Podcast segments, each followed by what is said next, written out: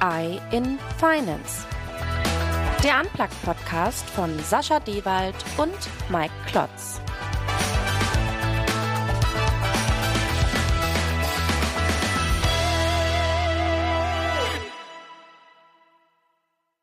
Hallo und herzlich willkommen zur dritten Episode von AI in Finance, dem Unplugged-Podcast von Sascha Dewald und Mike Klotz zum Thema künstliche Intelligenz im Zahlungsverkehr und Banking. Wer uns noch nicht kennt, beziehungsweise einen kurzen Rückblick in die Welt der künstlichen Intelligenz und einen Ausblick auf aktuelle Entwicklungen haben möchte, dem empfehlen wir unsere Pilotfolge und natürlich auch die zweite Folge in eurem Podcast-Player eurer Wahl sich einfach mal anzuhören. Herzlich willkommen also zur Episode 3 und wir freuen uns natürlich über jede Hörerin und jeden Hörer.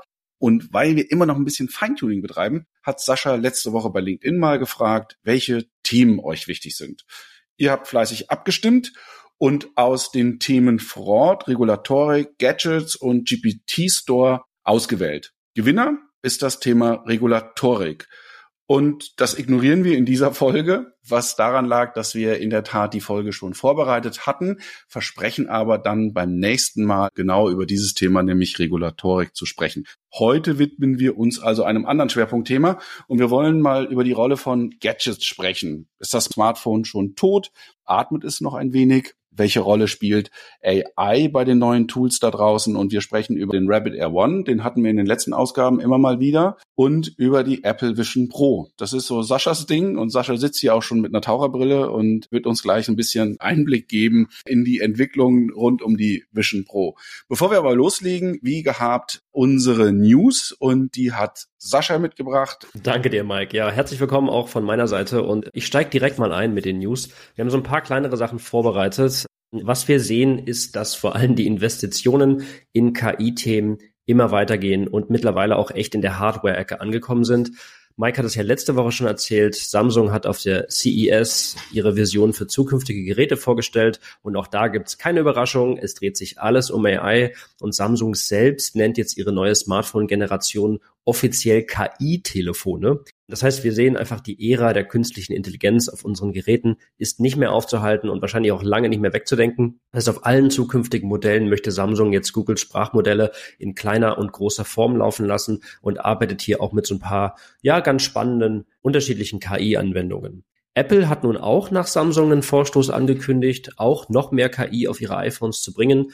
Dazu kaufen sie so ein paar Startups ein und vor allem kaufen sie den ganzen Markt leer mit KI-Entwicklern. Der CEO von Apple, Tim Cook, sagte letzte Woche, er möchte praktisch jedes Apple-Produkt KI einbetten und dafür möchte er ab diesem Jahr eine Milliarde Euro pro Jahr zusätzlich ausgeben. Also tatsächlich echtes Geld und er meint es damit auch ernst. Und in der letzten Woche gab es eine tolle Meldung von Mark Zuckerberg von Meta. Finde ich echt den Vogel abgeschossen, indem er öffentlich sagte, er möchte bis Ende dieses Jahres für sein Sprachmodell des Lama 3 mehr als 340.000 Nvidia-Chips kaufen. Dann haben wir mal irgendwie nachgerechnet, das entspricht so zwei Drittel der gesamten geplanten Jahresproduktion von Nvidia.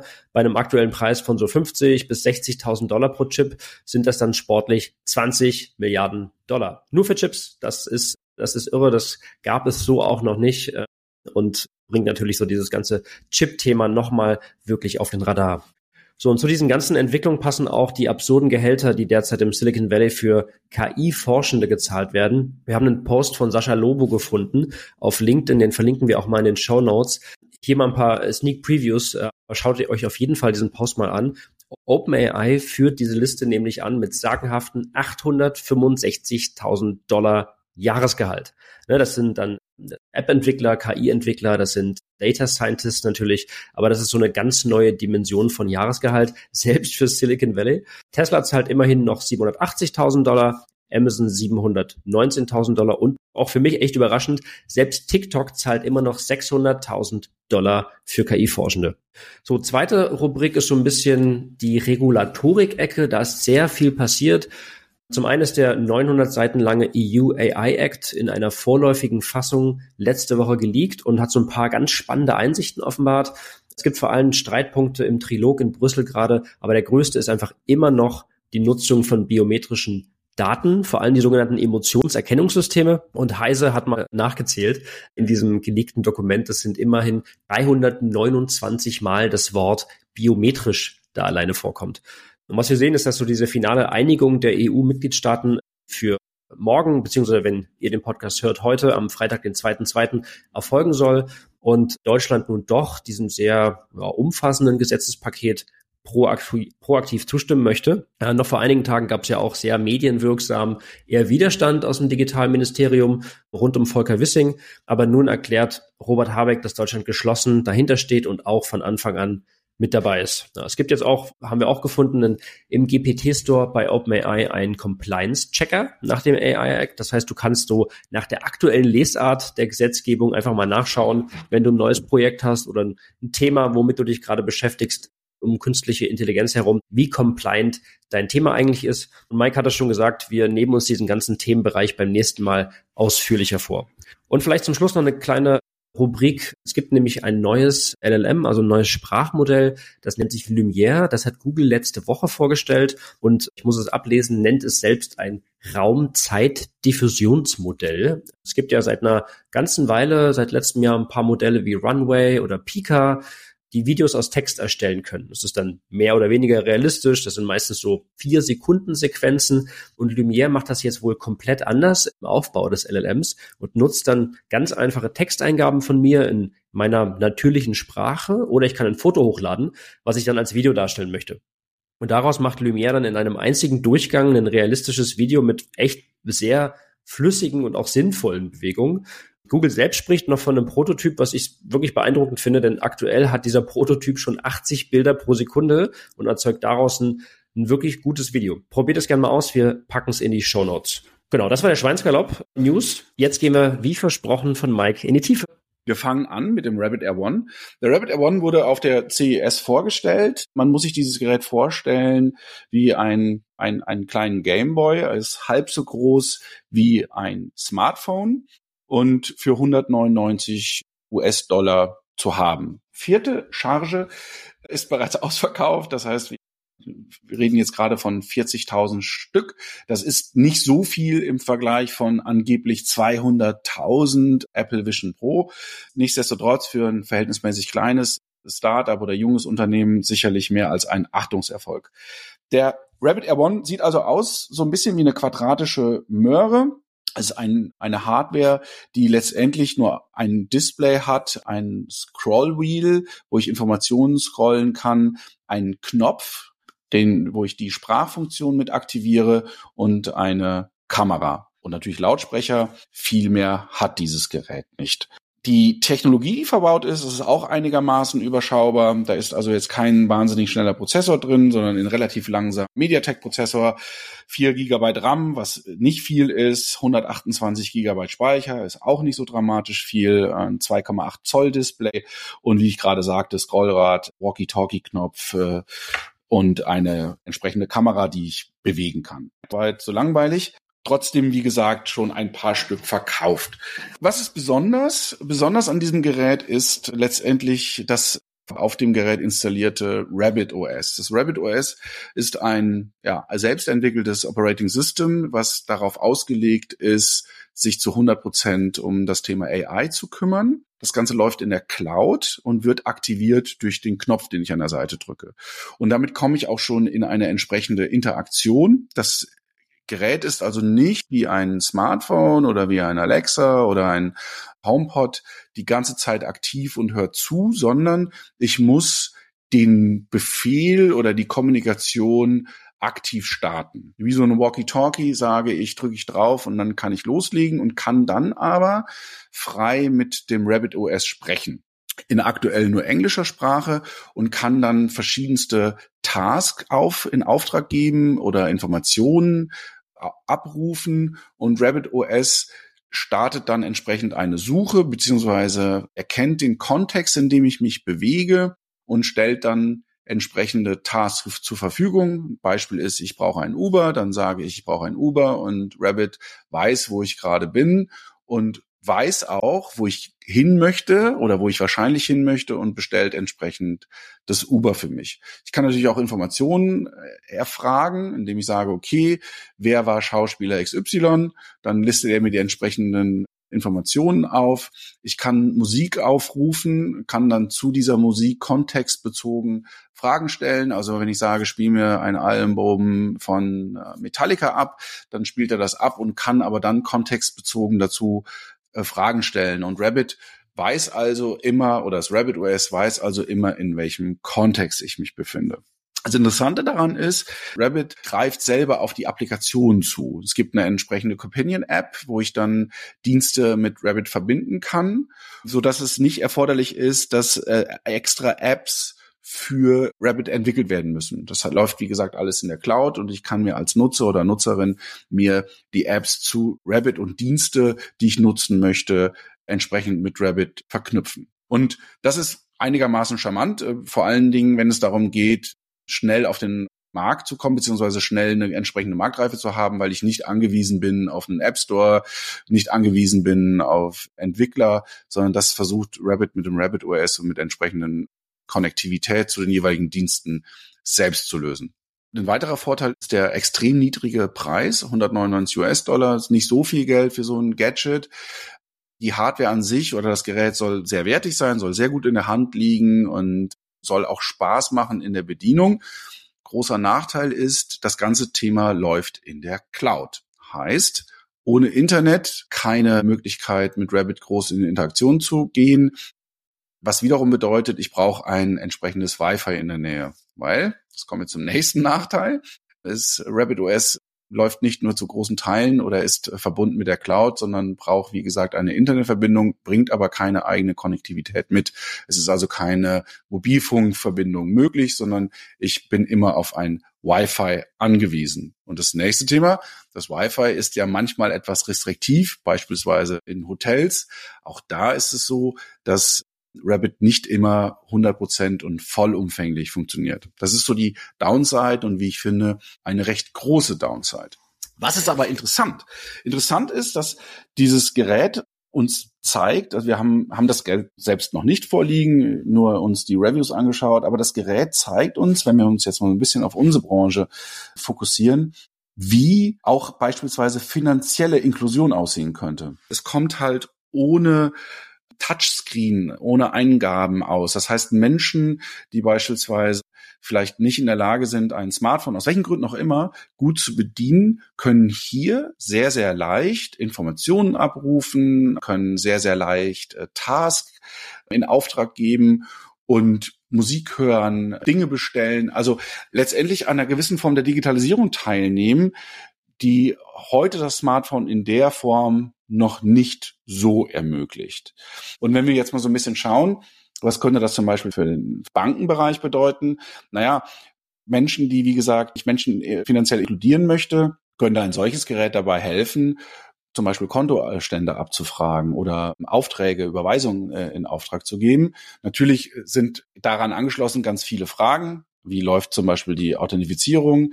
Aber vom Prinzip her ist es so, dass ich ja nur den Knopf, also die Sprache aktivieren muss und dann kann ich schon loslegen. Wird sich der Rabbit durchsetzen? Unklar. Wahrscheinlich nicht durchsetzen im Sinne von, das ist jetzt die nächste Gerätekategorie und alle werden ihr Smartphone wegschmeißen.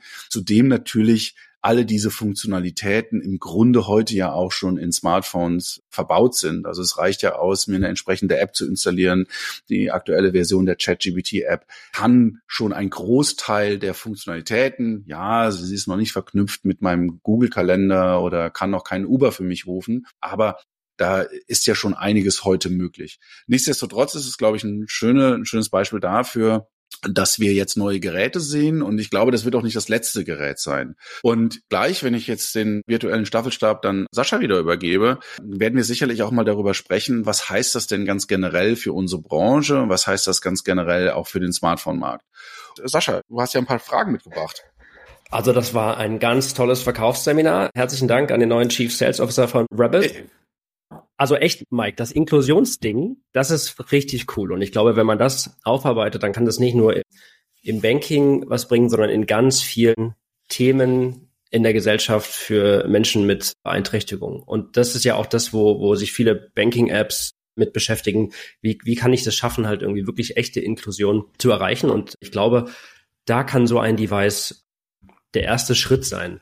All die anderen tollen Vorteile, die du aufgezählt hast, da bin ich irgendwie gefühlt kurz weggenickt, weil, also außer der Preis, habe ich nur Nachteile gehört. Das heißt, du, du kaufst einen Tamagotchi, was sich irgendwie gepaart hat mit einem Walkman und einem Gameboy, hast du es, glaube ich, geschrieben. Und dann brauche ich aber noch ein iPhone oder ein Samsung in der Tasche, weil alleine kann das nix. Dann brauche ich aber auch ein stabiles Wi-Fi, am liebsten mein Heimat-Wi-Fi, weil ansonsten kann das Ding nichts. Und ich kann Uber rufen, was ich ja mit meinem neuen Samsung KI-Telefon sowieso auch kann oder mit jedem anderen Device wahrscheinlich auch, okay, ich muss einen Klick mehr machen, aber dafür kriege ich mein Uber auf jeden Fall so, wie ich ihn bisher auch bekommen habe. Und wenn ich nach einem Künstler frage, dann kann das ja sogar die Alexa. Wahrscheinlich ist die Antwort, die ausgespuckt wird, irgendwie aus den 90ern und auf jeden Fall falsch. Aber so richtig habe ich noch nicht verstanden, was wirklich ein Vorteil ist, außer dass du ein weiteres Device in deiner Hosentasche mit dir führst, was dich um 200 Euro erleichtert hat. Naja, meine 199 Dollar übrigens, ja, gegen deine dreieinhalbtausend Dollar für die Apple Vision Pro, da kommen wir dann gleich mal zu. Aber du hast absolut recht. Das Ding ist ein nettes Gadget, ein, ein nettes Spielzeug. Und ich glaube auch tatsächlich, viel mehr wird es auch nicht sein. Das hat einfach auch damit zu tun, dass selbst die Language-Modelle, die wir heute haben, oder RabbitOS bezeichnen sich ja als LAM, also als als Action Model, also wo es darum geht, als Large Action äh, Model, weil es ja eben Aktionen ausführen kann. Aber auch da gibt es natürlich eine Fehlerquote und wissen nicht, wie gut das Gerät letztendlich wirklich funktioniert. In der Präsentation sieht das immer alles sehr fancy aus. Aber darum geht's mir auch ehrlicherweise gar nicht. Und ich wollte tatsächlich gar keine Verkaufsveranstaltung so richtig dafür machen, sondern eher so die Überlegung anstoßen, was passiert denn ganz generell? Und neben dem Rabbit Air One finde ich ja eher noch eine andere Entwicklung äh, ganz interessant, nämlich das, was Meta zusammen mit äh, Ray-Ban äh, vorgestellt hat, nämlich die Smart Glasses, die ja jetzt gerade auch erst anfangen, smart zu werden. Das heißt, ich habe eine entsprechende Ray-Ban-Brille, die wirklich fast ganz normal aussieht, mit Kamerafunktion, mit Kopfhörer, mit die über Knochenschall funktionieren und mit einem digitalen Assistenten. Und es ist jetzt schon so, dass in der aktuellen Beta-Version die Smart Glasses Gegenstände erkennen können und ich kann dann den Assistenten fragen, was siehst du denn jetzt hier? Das Ganze ist noch schnarchlangsam, muss man dazu sagen. Aber ich glaube, wir werden uns von diesem, ich habe in der Tasche das Smartphone und das macht alles für mich, langfristig, vielleicht sogar mittelfristig ein Stück weit von lösen. Und jetzt bin ich gespannt, inwiefern die Apple Vision Pro ihren Teil dazu beitragen wird. Ich widme mich mal so der ersten Vorstellung dieses Geräts und wir schauen uns mal an, was Apple bisher preisgegeben hat, was die Vision Pro zu Beginn auch können soll. Und wir wagen dann so einen kleinen ersten Ausblick mal auf das zukünftige Potenzial von diesem vermeintlich sehr innovativen Gadget. Was, glaube ich, wichtig ist, auch nochmal zu betonen, wir haben keine Brille auf. Ja, ich habe die Taucherbrille, die Mike immer so schön kolportiert, jetzt nicht auf meinem Kopf. Und wir haben sie natürlich auch nicht getestet. Wir haben ein paar Artikel in den letzten Monaten und Wochen gelesen. Wir haben das erste Unboxing-Video vor zwei oder drei Tagen angeschaut und der Rest beruht tatsächlich auf unserer Vorstellung, auf unserer Recherche und natürlich auch auf meiner persönlichen Apple-Fanboy-Leidenschaft. Und ich freue mich auf deine Fragen und wahrscheinlich deine völlig überzogene Apple-Kritik an der Stelle, die du mit einfließen lässt wir haben das Ding oder wir haben von dem Ding zum ersten Mal erfahren, ich glaube Mitte letzten Jahres. Das Erscheinungsdatum wurde damals schon für Februar angekündigt. Leider bisher nur in den USA. Weitere Märkte sollen aber in diesem Jahr noch folgen. Und wenn wir uns mal so ein paar andere Hardware-Sachen von Apple anschauen, dann wissen wir ja, dass Deutschland im Apple Roller zu den ersten Märkten oft auch mit dazugehört. Das heißt, wir warten das mal ab. Hier gab es tatsächlich auch auf Social Media schon so die ersten Irritationen, denn die ersten Interessierten wollen sich so eine Brille dann direkt im Apple Store in den USA besorgen, haben schon Flugtickets gekauft. Ähm, aber ich glaube, das ist nicht so das perfekte Onboarding, beziehungsweise bezweifle ich, dass das überhaupt klappen kann, denn zum einen bildet die Basis für die Vision Pro eine Apple ID vom US-Markt und auch Teile der App-Welt kann sein, dass die tatsächlich eine Funktionstüchtigkeit für Europa überhaupt nicht garantieren. So, dazu habe ich mir dann auch überlegt, ich als Brillenträger bzw. Nutzer von Kontaktlinsen, für mich ist dieses Vorgehen wohl auch gar nicht empfohlen, denn man benötigt für äh, die Vision Pro dafür geschliffene Linsen von der Firma Zeiss und dafür brauche ich ein Rezept von einem US-amerikanischen Augenarzt. Das heißt, das Warten bis zum offiziellen deutschen Marktstart lohnt sich hier vermutlich irgendwie also doch. So, fangen wir mal mit ja, den Oder du kaufst dir Kontaktlinsen für 199 Dollar oder so. Das geht ja auch. Ja, ich glaube aber trotzdem muss ich die ja irgendwie dann einlesen lassen. Und ich weiß nee, nicht, ob ob du Kontaktlinsen hast, geht's. Wirklich? Funktioniert das? Ja, das ist so der Hack, der jetzt gerade draußen ist. So nach dem Motto, hol dir Kontaktlinsen und weil du kannst ja unter der Vision Pro keine Brille tragen. Nee, genau. Okay, aber sehr gut. Dann, dann bin ich wieder zurück im Game. Vielen Dank. Ähm, aber scha schauen wir uns mal an, was diese Taucherbrille, wie du sie immer liebevoll nennst, eigentlich so kann. Apple nutzt einen anderen Begriff dafür. Die sagen nicht Taucherbrille, die nennen das ist, ist der Beginn des Spatial Computings. Ja, das heißt, sie haben einen eigenen Begriff dafür geschaffen und sie sagen, sie wollen quasi modernste Technologie mit einem sehr stilvollen Design und auch tollen neuen Kohlefasermaterialien vereinen. Und das, das ist, das sieht tatsächlich auch toll aus im Unboxing. Die Vision Pro bringt zum ersten Mal jetzt Augmented Reality, also AR, in unseren Alltag. Und das hat ja wirklich Jahre an verkorksten Use Cases aller möglichen Anbieter und Apps jetzt gedauert. Aber ich glaube, an der Stelle sollten wir ein kurzes Outro machen, was bedeutet eigentlich AR und VR, ne? Weil diese Definition von Realität ist ja in der Computerbranche eine sehr schwierige Angelegenheit. In den letzten Jahren gab es ja ich sag mal, schwindelerregenden Wettlauf immer um neue Begriffe, was dann diese sogenannten Head-Mounted Displays quasi leisten. Und da herrscht ja immer noch ein bisschen Uneinigkeit darüber, was jeder dieser einzelnen Begriffe bedeutet. Head-Mounted heißt einfach nur, du hast ein Gerät auf dem Kopf. Das hat, glaube ich, ich weiß gar nicht, wann das war, mit der Google Glass angefangen und seitdem versuchen ja diverse Hersteller das auch zu schaffen, ein, eine Verbindung aus Kopf, Gesicht und Device zu schaffen. Also die Kurzdefinition ist, dass AR steht für Augmented Reality, sind erweiterte Realitäten. Das heißt, es sind irgendwie virtuelle Projektionen, die dann in einem direkten Zusammenhang mit Objekten in der echten Welt stehen. Das kann jetzt eine automatische Übersetzung von der Speisekarte sein, auf die du gerade schaust. Das mache ich regelmäßig, wenn ich im Urlaub bin und die Sprache nicht kenne. Oder es ist ein virtuelles Poster, was an eine echte Wand dran gepinnt ist. Oder äh, bei Ikea ein, Sofa, was du dir in dein eigenes Wohnzimmer reinstellen kannst. Dann gibt's Mixed Reality, das ist also die sogenannte gemischte Realität. Und diese bildet so ein System ab, das die virtuelle dann mit der echten Welt vermischt ohne dass jetzt eine direkte Interaktion zwischen den beiden stattfindet. Das ist das, was wir dann bei der Apple Vision Pro dann sehen. Das heißt, du hast ein App-Fenster vor dir, was dann in deinem Wohnzimmer direkt vor dir schwebt, äh, obwohl du gerade auf der Couch sitzt. Und dann gibt es schlussendlich die virtuelle Realität. Das heißt, das ist eine Erfahrung, bei der du in einem vollständig virtuellen Raum eintauchst und dann deine Wahrnehmung der echten Welt absichtlich ausblendest und wirklich nur noch in dieser virtuellen, artifiziellen Umgebung lebst. So, äh, wieder in Definition verloren, zurück zur Brille. Die Bedienung der Brille erfolgt ein bisschen anders als dein äh, roter Hase. Das heißt, wir haben äh, eine Gestensteuerung, wir haben Fingerkombinationen und Handkombinationen und natürlich haben wir auch Sprachbefehle wie Siri. Äh, Siri ist ja noch nicht so richtig toll ausgebaut, aber ich glaube, in der Vision Pro wird Siri sehr, sehr mächtig. Und auch, also diese Bedienung mit Siri sieht toll aus. Die Bedienung mit den Handgesten ist noch wohl sehr, sehr holprig. Das beschreiben erste Nutzer und das sieht man auch so ein bisschen in den ersten Videos. Hier lege ich euch tatsächlich mal diesen Verge-Artikel ans Herz. Wir haben den in den Show Notes drin. Der ist zwar sehr, sehr lang, ist, glaube ich, von vorgestern, aber er beschreibt mal so die gesamte Gestensteuerung sehr gut. Genau, und ich glaube, generell sollten wir gar nicht so lange auf der Bedienung und den ersten Erfahrungen hier rumreiten. Wenn euch das mehr interessiert, dann legen wir euch einige Links und auch das Unboxing-Video und noch so ein paar Videos der Anwendung mit in die Show Notes. Das kann man sich dann, glaube ich, besser mal direkt selber anschauen.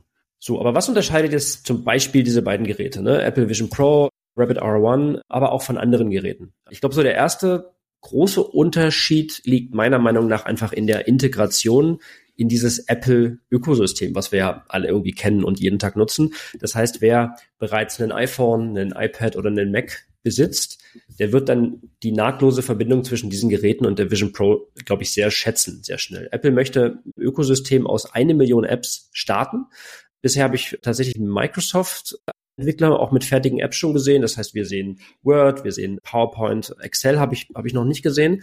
Was aber richtig sexy ist, ist so eine sehr gelungene Microsoft Teams Version. Da habe ich ein bisschen mit rumgespielt. Das sieht wirklich richtig cool aus. Legen wir auch in die Show Notes.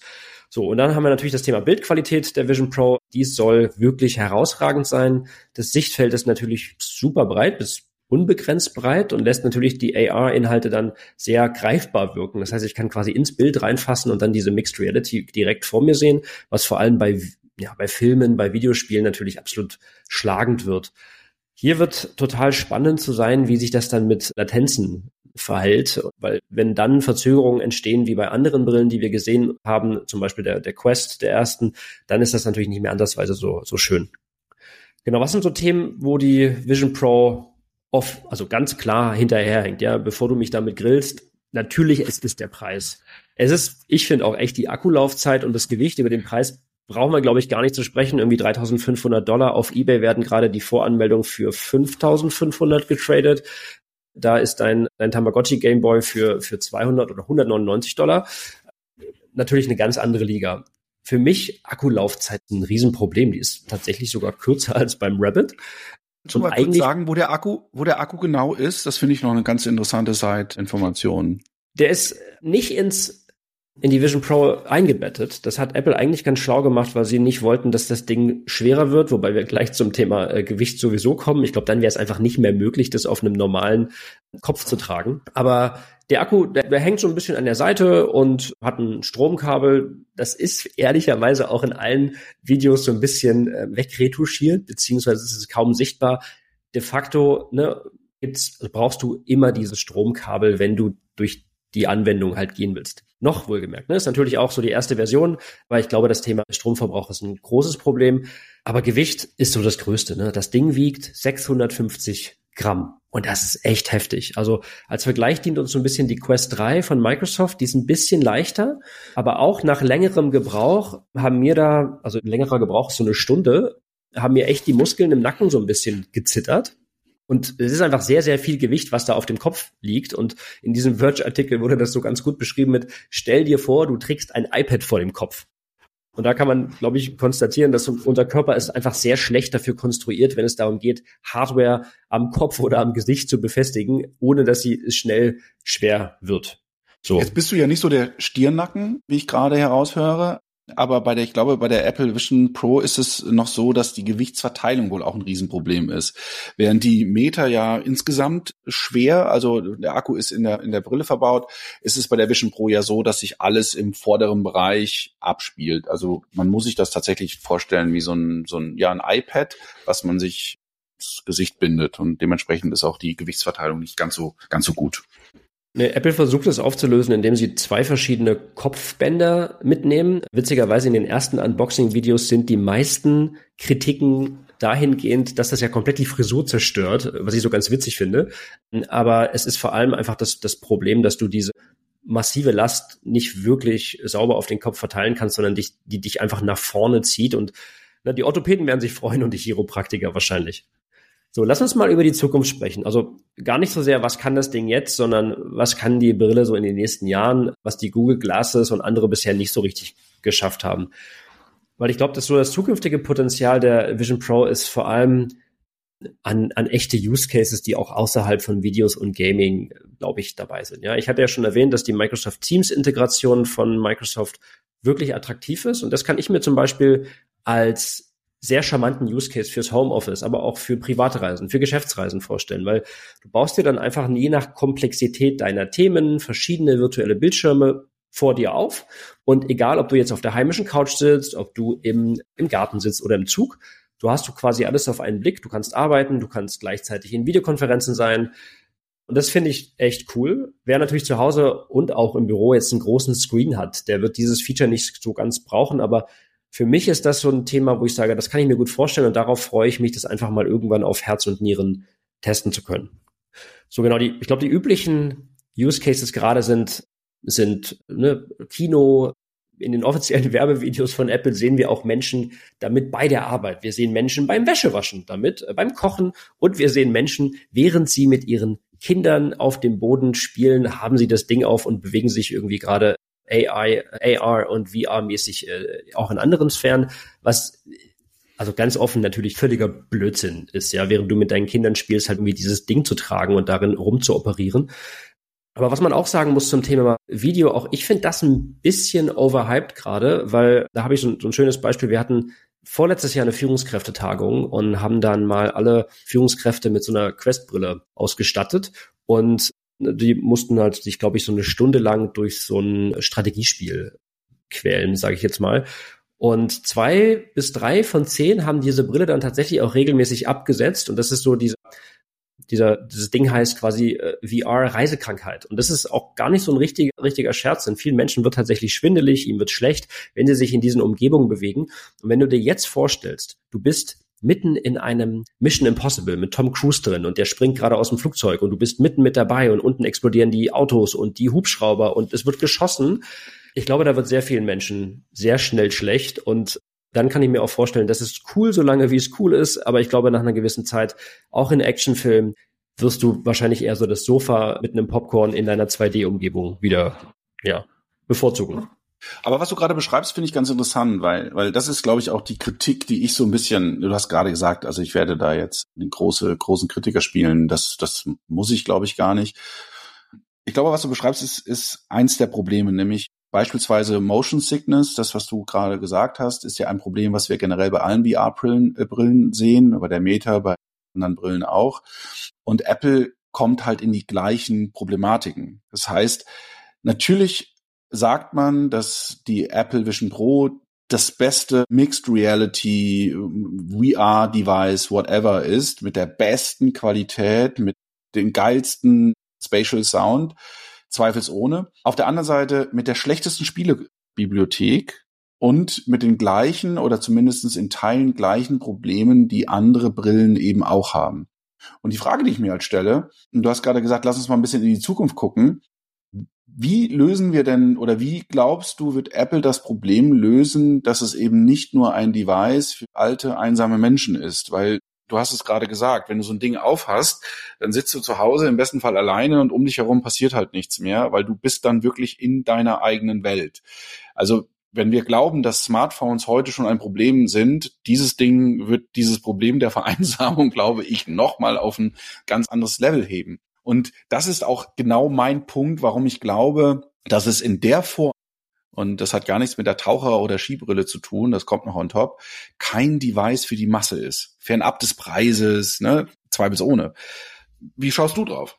Du hast total recht. Also das ist auch das, was ich als erstes mir überlegt habe. Also ich bedauere wirklich, dass dieses Betriebssystem, was Vision OS halt heißt, einfach gar keine Möglichkeit bietet, auch diese von dir gebauten Fenster und Erlebnisse mit anderen zu teilen. Das heißt, selbst wenn wir beide mit Vision Pro Headsets irgendwann im selben Raum sitzen, wir können nicht dieselben Dinge sehen, die zur selben Zeit im Raum vor uns schweben. Sprich, egal wie toll du deine eigene virtuelle Welt baust, es gibt dort immer nur einen Besucher und das ist Mike Klotz, das bist du selbst. Du kannst die mir nicht zeigen, es sei denn, du nimmst sie irgendwie auf oder machst einen Screenshot davon oder sowas. Aber ich werde es nie gleichzeitig mit dir erleben können. Und ich meine, es ist schon erstaunlich, welche utopischen Welten man sich dort schaffen kann. Aber genau wie du sagst, es scheint auch ziemlich einsam zu sein, dann Dinge überall im Raum zu platzieren und dabei auch zu wissen, dass niemand sonst die jemals wirklich erleben kann. Und du kannst das Gerät auch in der Familie nicht teilen, so ohne weiteres. Ich glaube, das unterscheidet die Vision Pro auch nochmal von anderen VR-Devices, weil es halt so sehr auf dich angepasst ist. Also gerade Brillenträger, wenn du wirklich dann die entsprechenden, ja, wie sagt man, Sehstärken in der Brille verbaut hast, dann kann ich natürlich mit deiner Brille wenig anfangen. Ja, oder vice versa.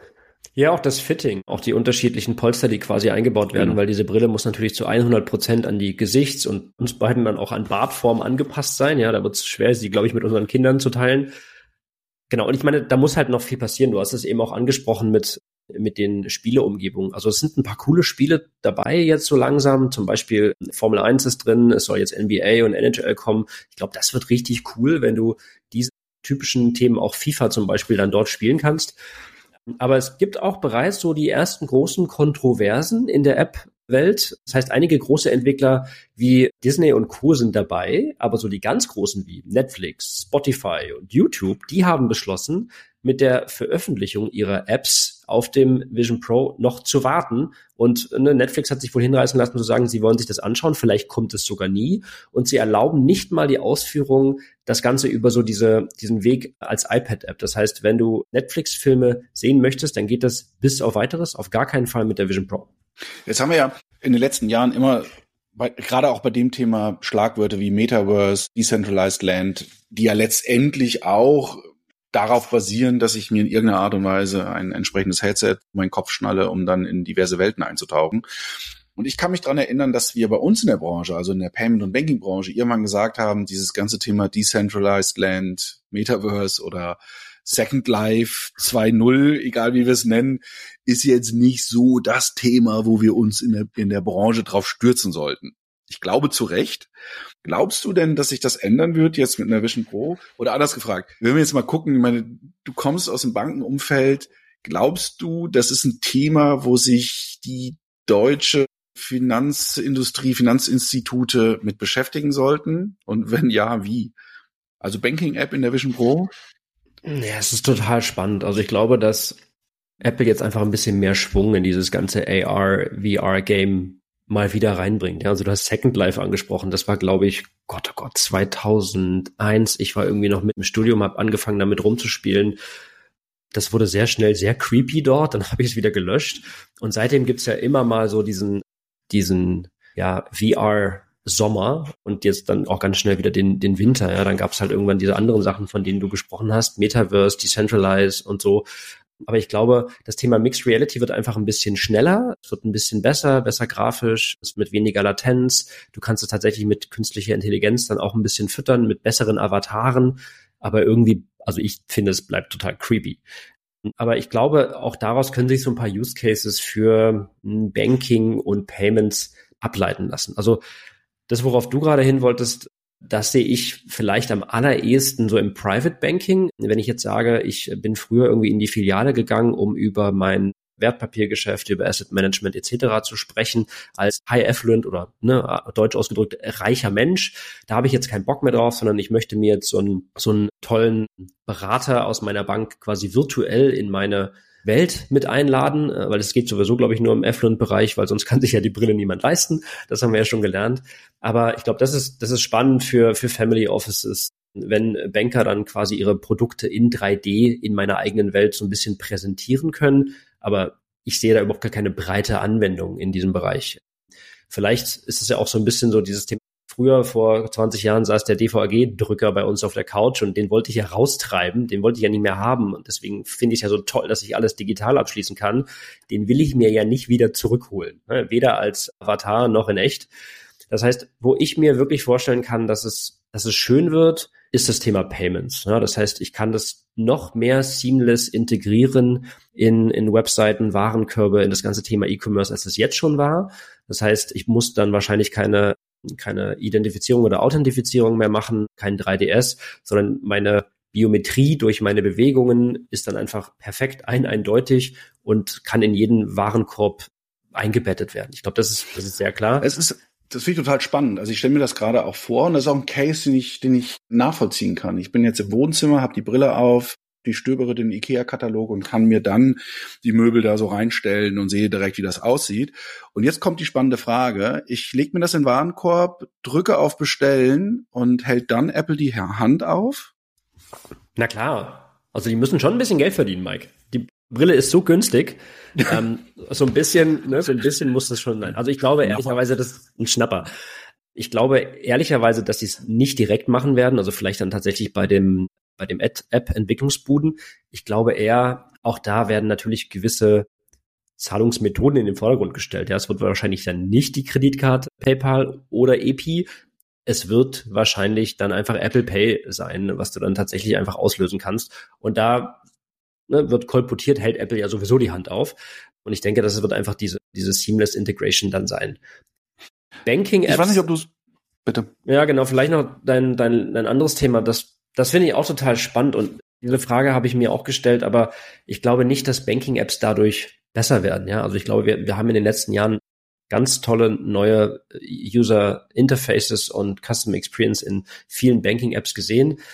Aber ganz am Ende stellt sich immer wieder raus in Kundenbefragungen, dass die Menschen ihre Transaktionen sehen wollen, sie wollen Überweisungen äh, tätigen, sie wollen äh, Geld aufs Tagesgeld, aufs Festgeld überweisen, sie wollen Wertpapiergeschäft machen. Punkt. Ja, sie brauchen keine 3D-Banking-App, wo alles vor ihnen schwebt äh, und vielleicht noch einen, einen Personal Finance Management, das berühmte PFM, irgendwie tolle Tortendiagramme vor sie zaubert. Ich glaube, das, das können die Banking-Apps. Der Trend geht sowieso, vor allem also bei den Neobanken, bei den Direktbanken, massiv vom Webbanking hin zum Banking auf dem Device, also auf dem, auf dem iPhone oder auf dem Smartphone grundsätzlich. Und ich glaube auch nicht, dass dieses Thema 3D hier aufzuhalten ist. Ich glaube ganz fest daran, dass für alle Menschen, die sich mit oder für Finanzwissen interessieren, dass es da eine ganz andere Dimension haben kann. Das heißt, wenn ich äh, als, als junger Mensch vielleicht erstmal lernen will, was ist Wertpapiergeschäft, wo, was ist ein ETF, wie kann der, kann der aussehen? Um das so ein bisschen griffig und anfassbar zu machen, kann man, glaube ich, da die Inhalte schöner aufbereiten und einfach näher bringen als stumpf auf einer Website. Aber das ist so der einzige Anwendungsfall, der mir so ein bisschen irgendwie sich gerade erschließt. Das Thema Banking-Apps sehe ich nicht als sexy an. Jetzt haben wir ja ganz lange über diese beiden Gadgets und Hardware gesprochen.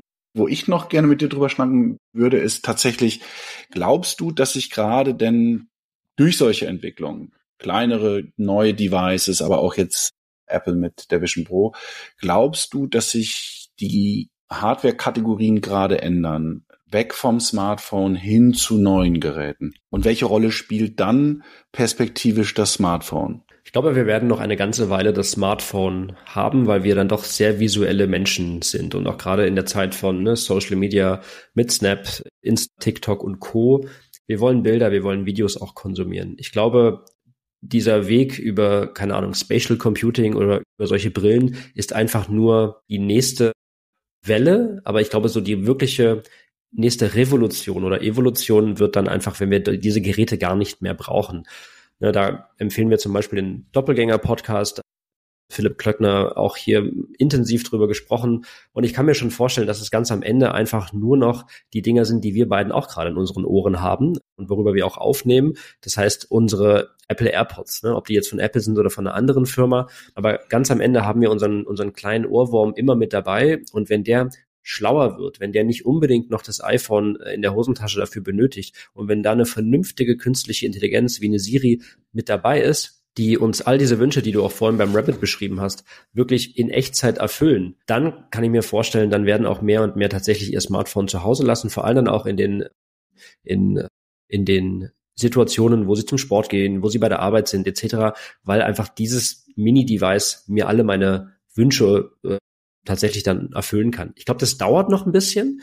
Ähm, ich glaube, wir gehen dann in diese, in diese Richtung hinein. Das ist natürlich die Frage, brauchen wir weitere Interfaces irgendwie? Und da könnte natürlich dann so ein, so ein Rabbit mit dabei sein, der ist irgendwie leichter und günstiger als ist irgendwie so ein Smartphone. Und wenn ich sage, ich kann das zu Hause lassen und nehme nur meinen Rabbit mit, der halt irgendwie dann mit meinen AirPods connected ist, dann könnte das vielleicht so ein Zwischenschritt sein. Lass uns doch zum Schluss vielleicht so ein kleines Fazit versuchen mal hm, zu besprechen.